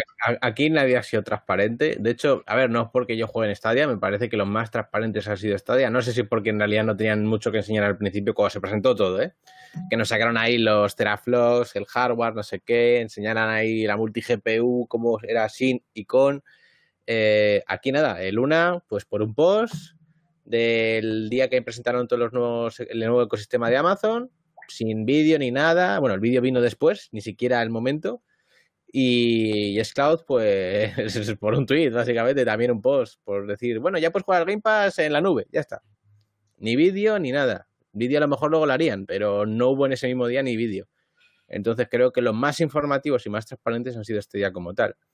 Entonces, quizás son los más preparados por lo que me parece. Sí. ¿Que Cloud tiene más cosas? Sí, pero bueno, que bueno, quien lleva más en la industria es Xbox. O sea, es que ¿cómo no van a tener? Si no tienen es para pegarles una bofetada. en este caso, iba un poco a hablar del futuro construyendo en el presente. Lo que pasa es que el presente de estos tres días ha sido un poco, poco raro, ¿no? yo no lo he visto tan mal el Good Stuff, ¿eh? Si lo entendemos con unas, un apartado amplio de perspectiva de que dentro de 20 días o de un mes es el aniversario de Stadia, se supone que tienen que poner más cosas encima de la mesa y demás, pues bueno, al final han anunciado juegos, han anunciado demos, bueno, pues es pues casi como efectivamente han hecho un, han hecho un post de, de, los martes separado en tres días. Yo tampoco me ha decepcionado algunas cosas, pero tampoco lo he visto tan mal. Yo, yo solo digo que tienen que despedir a la gente de marketing de Stadia, meter a una nueva y quizás las cosas vayan bien. Porque, a ver, todo esto, alguna. Porque, a ver, al fin y al cabo, todo esto sí, como dije en el, en el directo de Crimen, todo esto son buenas noticias, son cosas nuevas en Stadia. ¿Por qué no vamos a poner negativos? No hay que hacerlo. El problema es cuando tú dices que llegan buenas cosas. A ver, a mí que me presentes, eh, no, yo no estoy descartando, diciendo que los juegos sean una mierda, ¿no? Pero jueguecillos, vamos a llamarlos jueguecillos, ¿no? Que no son juegazos que digas, hostias, aquí se vienen ya mil personas a jugar seguro y con otro juego se vienen unas cinco mil, ¿no? Por poner ejemplos. Y pongo cifras pequeñas porque, claro, dependiendo del país, pues variará. Eh, no han presentado esos juegos, a eso me refiero. Entonces, ni para el usuario nuevo, ni para la comunidad que había.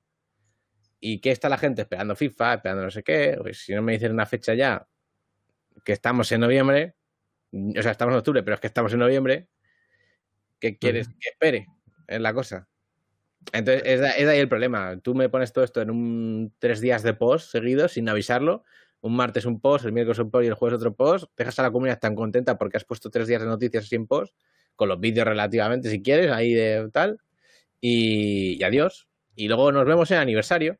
Es que ni siquiera dijeron, ¿os pensáis que esto era todo? Nos vemos el 19 de noviembre. O alguna fecha de noviembre. Y ahí terminas perfectamente. Porque aparte de que la gente fue un poco mal, se va con un poquito de ganas el 19 de noviembre. Y el 19 de noviembre, si ven mierda, seguramente la mayoría se pierden de Stadia, muchos de ellos.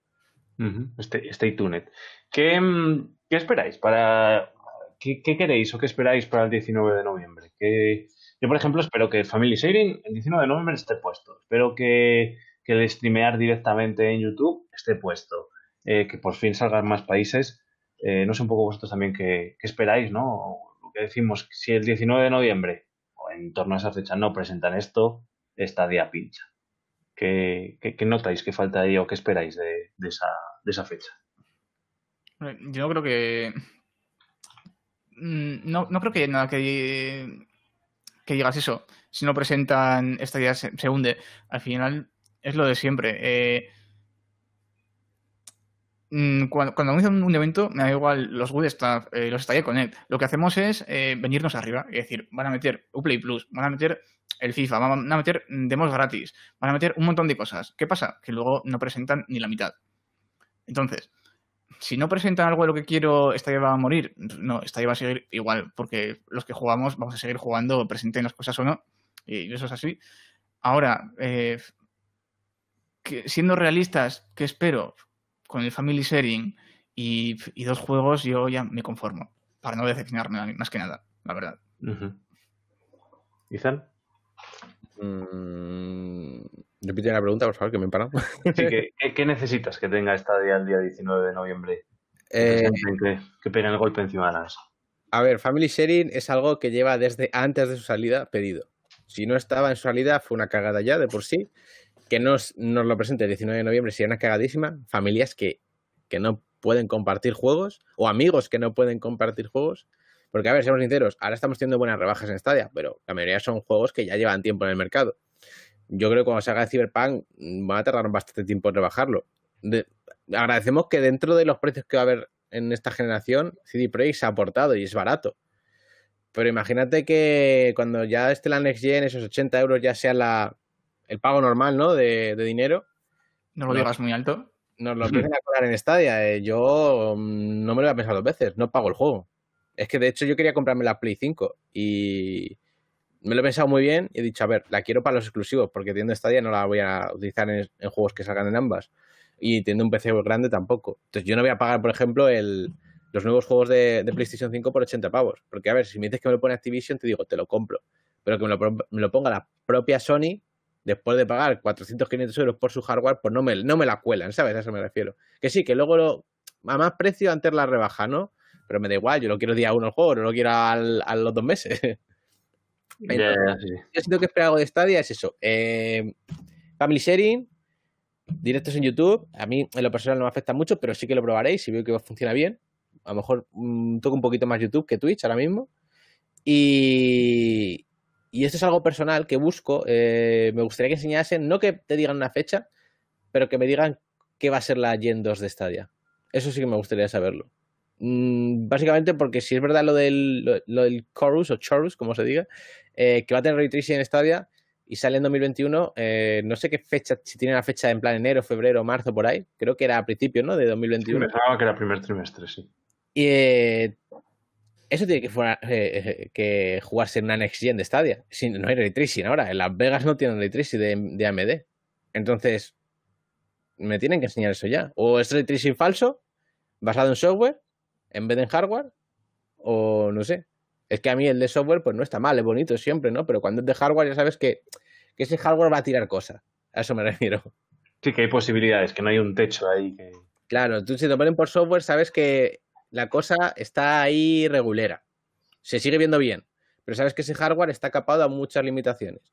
Si sabes que tiene ray tracing, a lo que se viene ahora de los nuevos juegos eh, Next Gen, porque todos lo sabemos, las consolas son las que rigen cómo funcionan los juegos, no el PC, no otra cosa, las consolas. Entonces, si las consolas funcionan así, esta ya tiene que funcionar así. El día que de mañana, si el streaming se pone al, al día y ya las consolas se quedan secundariamente, será el streaming el que rija las cosas. Entonces, ¿Stadia se puede actualizar todos los años? Sí, de momento no lo va a necesitar porque lo rigen las consolas. Pero en cuanto los, el servicio de streaming, ya sea Luna, Stadia, Xcloud, tengan jugadores, ya serán esos servicios los que rijan cómo funcionan los juegos. Pero por el momento no. Y si me estás diciendo que ahora los nuevos PCs con las nuevas RTX y las nuevas consolas tienen ray tracing y tienen que tirar los gráficos a lo que sea, pues Stadia tendrá que hacerlo.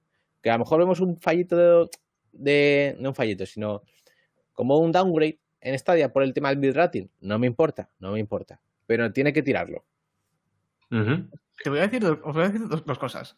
La primera es que quiero recordar que dijeron desde hace meses que el family sharing era su máxima prioridad. Sí, pero... Ha pasado un año y yo no lo veo. ¿Dónde está que yo lo vea? y no puede ser tan complicado si lo pensáis, que es family sharing, que no es ninguna complicación. han, han tenido que estar un año entero pensando cómo lo van a implementar o cuántas cuentas lo pueden utilizar porque no me lo creo. Es que aquí hay algo que sí que no me cuadra. Family Sharing no es un juego. Eso se hace en meses, que meses, que es que, es un momento en realidad, que ya tienes... y que además, en este caso, eh, todos los productos de Google de pago eh, tienen la opción de compartir. Por eso que nadie tiene hecho, que es que como lo entiendo. Claro, y además, bueno, lo decía Crimen en un momento, dice que Tana y yo somos dos y tenemos que pagar dos suscripciones. Exacto. Si queremos jugar juntos. Yo creo que es más que nada porque hay pocos jugadores en, en Stadia y ya, mire, yo, creo, saco un juego en Stadia, lo publico, me molestaría que ya bastante poca gente hay jugado en Stadia como para que encima esté el Family Sharing.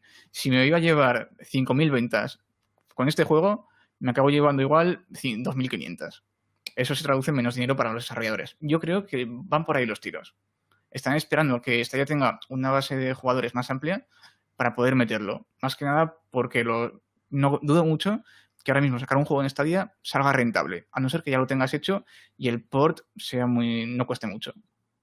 Claro, pues que en ese aspecto yo creo que también es cierto que por un lado habría quizá menos adquisiciones de juegos pensando en la comunidad que hay ahora mismo, pero probablemente también entrara mucha más comunidad. Si yo sé que soy un padre con hijos que puedo comprar dos mandos y que o que el niño juega en el PC o en la tablet y yo puedo jugar a otra cosa y además que estamos viendo que que en Stadia tenemos un rango de edad medio entre 30, 40, incluso 50 años de gente de mediana edad, por decirlo así, que juega, pero que tiene hijos que también juegan. Y bueno, es cierto que quizá falten también más títulos familiares en Stadia, yo creo, eso sí que es verdad, pero no tendría ningún sentido tener estos títulos familiares si no, si no estuviera el Family Share. Entonces yo creo que ahí sí que, por un lado, es cierto que perderían, decir, bueno, yo comparto la cuenta con un amigo, pues uno de ellos no paga, pero por otro lado, yo creo que sí ganarían gente de poniéndose en casa, puede que, seamos más jugando. O mira, me cojo Stadia porque en vez de comprarle la Play al niño, pues me compro Stadia y de paso yo juego también a, a cosas que no Ah, jugaría. pero está probado que ganan más dinero las desarrolladoras con el, con el compartir que sin compartir. Porque tú imagínate la gente que está compartiendo en Xbox y en PlayStation. O sea,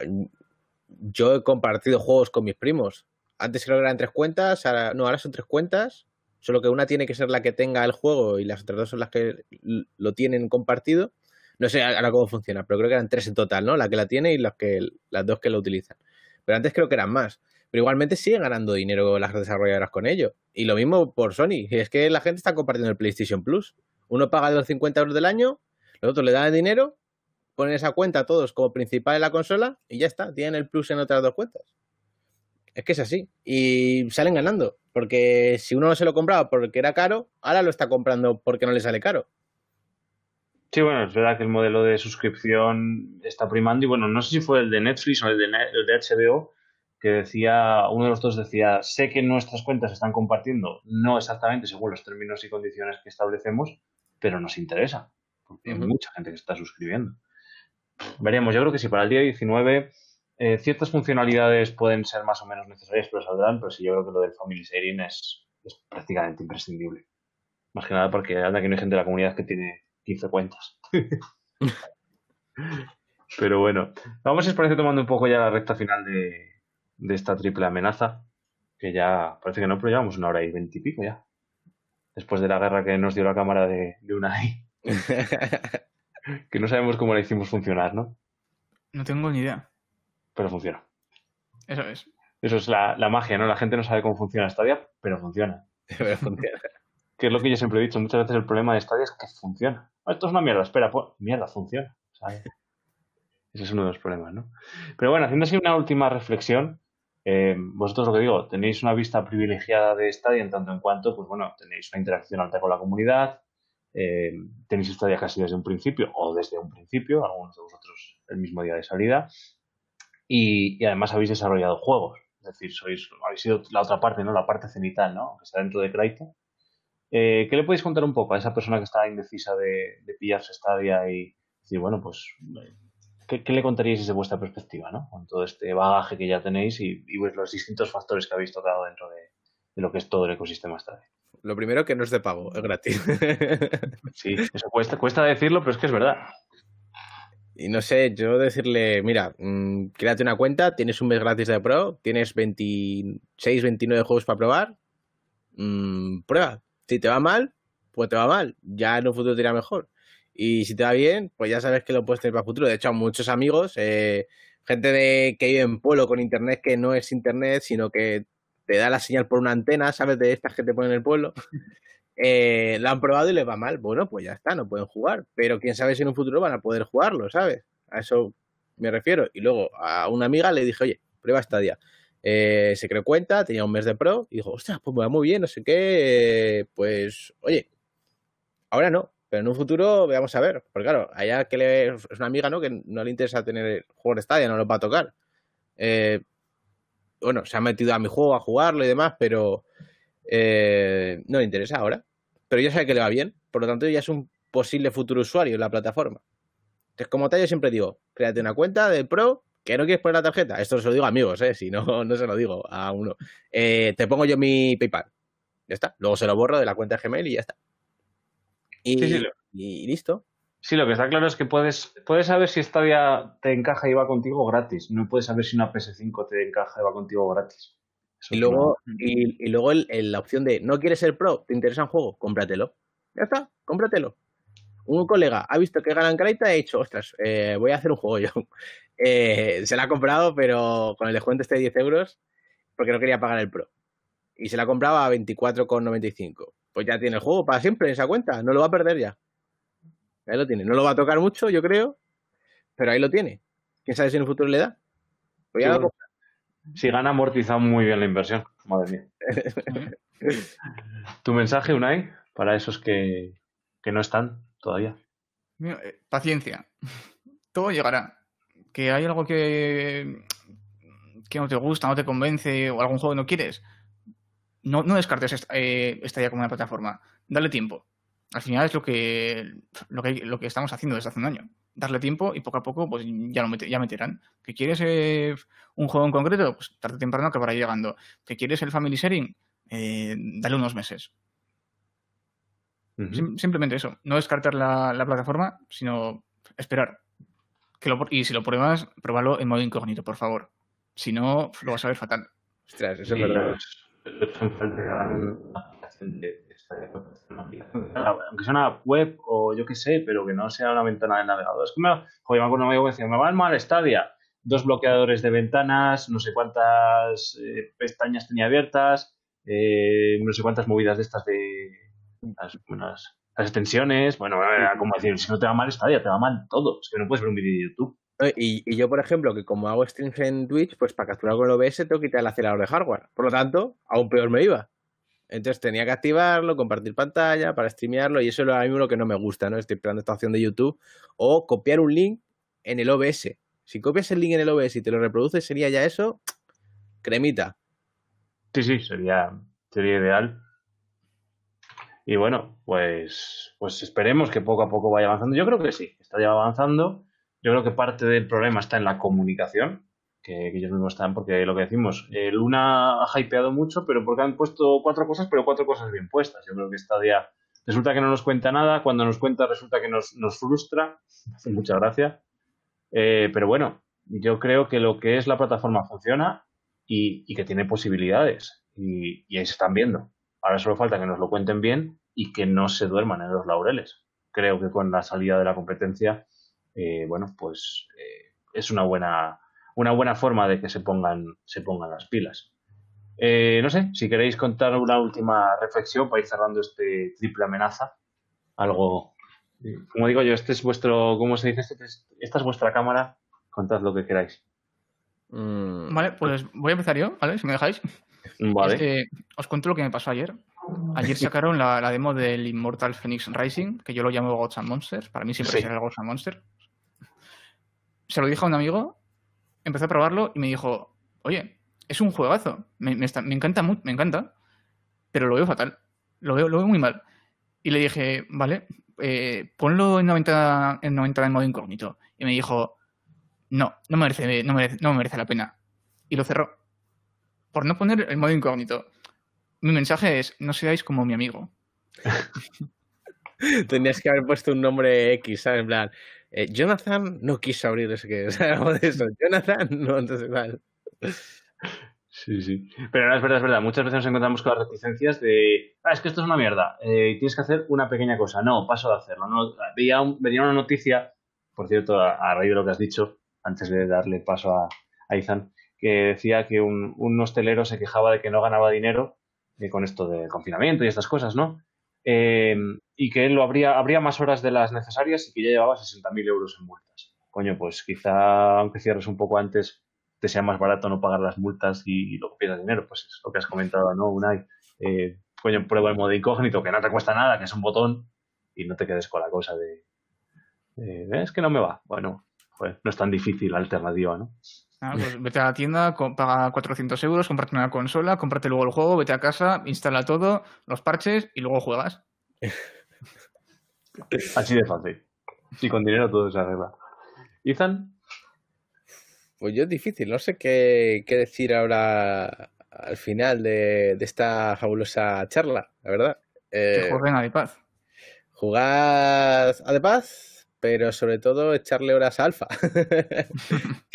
bueno, sí, yo, no lo he dicho antes, pero para mí ahora mismo, y no porque Unai me ayude ni nada, con mecánicas y demás, eh, creo que es el juego más currado de todos, lo que ha hecho Unai y su amigo. Y que es eso, un shooter entretenido, sobre todo con el nuevo modo que han metido. Yo puedo decir ahora mismo que es el juego con mejores mecánicas de, de y el más currado ahora mismo.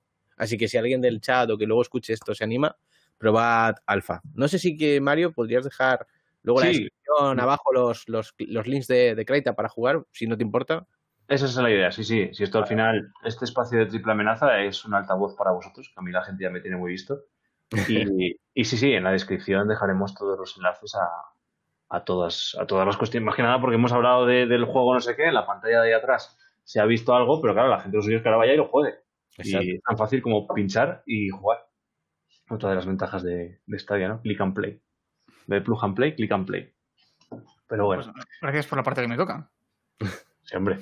Es que al final es eso, ahí, está el trabajo. es, es, una pena que toda esa currada esté hecha y no, y no se conozca. Con una cosa tan sencilla como poner la ventana de incógnito y darle a entrar a, a Stadia. Pero bueno. Eh, muchísimas gracias por este rativo que, que, os hemos robado este, este viernes, después de toda la semana de, de noticias. En tu caso, Izan, has estado todos los días ahí frente de la cámara. Sí, esta semana ha sido locura de, de, de estar en directo de otras personas, vamos. Fin de semana de descanso. No, eh, toca terminar de paz. ah, bueno. Pero bueno, descanso al público sí, eso sí. Eso sí, eso sí. Eso sí. Y en tu caso, Unai, te has dejado liar para salir ahora por primera vez, ¿no? Así un poco lo que es. Te habíamos escuchado en las en los estadiágoras y en, y en más sitios, pero bueno, ahora te has, te has lanzado y es algo que, que agradezco, ¿no? Que os dejéis liar y que bueno, al final es una horica y pico que robamos, pero es una horica y, una horica y pico que robamos de, de, nuestro tiempo. Así que por mi parte, muchas gracias. Esperamos que todos los que hayáis estado por el chat y viendo este directo, o lo veáis a posteriori, os llevéis una impresión eh, distinta, ¿no? Desde esta perspectiva de, de, cómo poder desarrollar un juego sin, sin ser un profesional de ello y que al final tenga, tenga sus frutos y que la comunidad lo disfrute. Así que nada, muchísimas gracias por, por este ratico. Saludo a todos los del chat que han estado por ahí y, y, nada, por mi parte, esta es la triple amenaza script. Le pondremos la barrita, ¿no? Cerrando el, el script y, y, poco más. Muchísimas gracias. A ti, Mario, por invitarnos, hombre. Un placer. Así que nada, ya sabéis, eh, seguid con la comunidad. Dentro de, de un ratito hay los Study Days, que estaba Logan por aquí por el chat, que iban a, a jugar, creo que era Super Bomberman, si no me equivoco. Y ya sabéis que la comunidad está, está activa eh, continuamente, eh, vídeos los lunes, los martes, noticias, debates. Bueno, esta día es mucho más solo que jugar, sino es una comunidad que nos, que nos vemos todos los días.